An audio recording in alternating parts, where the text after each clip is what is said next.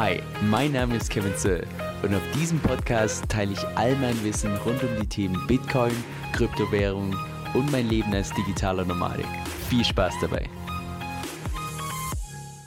Hey Leute, Kevin hier. So seit meinem letzten Video über DFX habe ich relativ viele Kommentare bekommen, dass sich einige einfach schwer tun mit der Bedienung von der App und deshalb diesen Service nicht nutzen. Deshalb habe ich mir heute gedacht, Lass uns heute mal ein Step-by-Step-Tutorial machen, das ich dir erstens zeige, wie du deine eigene Wallet erstellen kannst. Zweitens dann auch, wie du tatsächlich Geld per Sparplan, also im Prinzip per Dauerauftrag in deine Wallet einsenden kannst. Und natürlich bekommst du auch noch jede Menge, ich sag mal, Zusatztipps, die ich einfach schon durch die eigene Benutzung so einfach selbst erfahren habe. So, zunächst mal für diejenigen, die DFX noch gar nicht kennen. DFX ist im Prinzip ein Service, der dir erlaubt, dass du ganz automatisch per Sparplan beispielsweise deine Euro in DFI umtauschen kannst, Ethereum, Bitcoin und auch sonstige Kryptowährungen. Und das Einzige, was du dafür tun musst, ist im Prinzip einmal so einen Dauerauftrag von deinem Bankkonto zum Konto von DFX festlegen und alles andere funktioniert dann vollkommen automatisch. Das heißt, beispielsweise jeden ersten des Monats stellst du ein, dass 100 Euro zu der DFX-App gehen und diese 100 Euro werden dann ganz automatisch umgetauscht in was auch immer du eingestellt hast, also beispielsweise DFI, Bitcoin und so weiter. Und das Ganze ist nicht nur mega stressfrei, sondern es kommt auch noch mit zusätzlichen Vorteilen,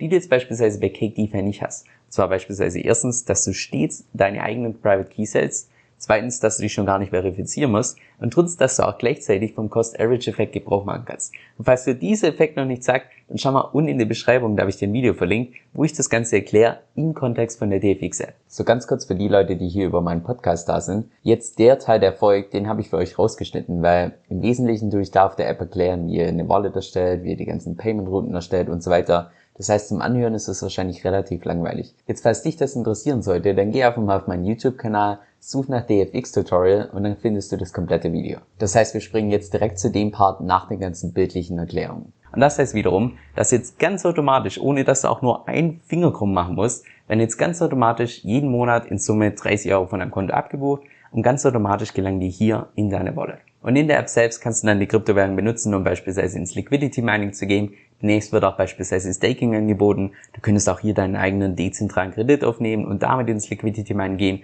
Also da bist du im Prinzip komplett frei. Du könntest auch einfach nur mit dieser App im Prinzip Bitcoins oder beziehungsweise irgendwelche Kryptowährungen kaufen und dann irgendwo anders hinschicken. Also du kannst wirklich alles mit dieser App machen. Ist auch relativ ähnlich zu der DeFi Chain Wallet. So, wenn du jetzt DFX benutzen möchtest, dann stellt sich jetzt natürlich zum Schluss noch die Frage, aber wie hoch sind denn jetzt eigentlich Gebühren? Oder anders als gedrückt, was kostet mich der Spaß? Und die Gebühren sind natürlich definitiv höher als jetzt beispielsweise bei irgendeiner Exchange wie Bittrex, KuCoin und so weiter. Logisch. Weil die bieten dir auch nicht so einen automatischen Sparplan an.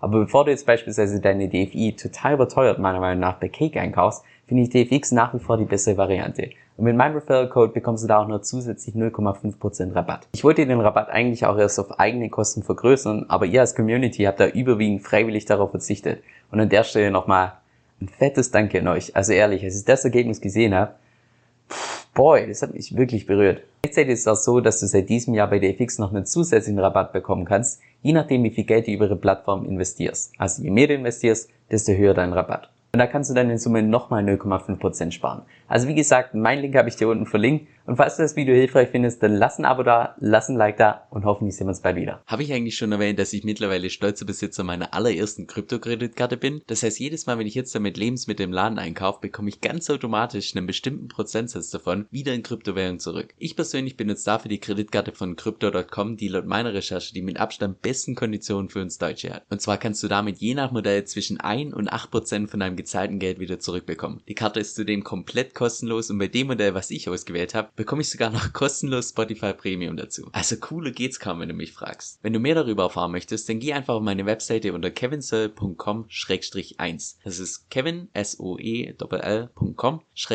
1. Oder klick unten in der Beschreibung auf den Link, der zu meinen Kryptorabatten führt, denn mit meinem Empfehlungslink bekommst du nochmal satte 25 Dollar als extra Bonus geschenkt. Also schon mal vielen lieben Dank für deinen Support. Und jetzt noch ein kurzer Disclaimer. Dieser Podcast stellt weder eine steuerrechtliche noch eine finanzielle Beratung dar. Das heißt, alle Informationen sind wirklich nur zu Informationszwecken bestimmt.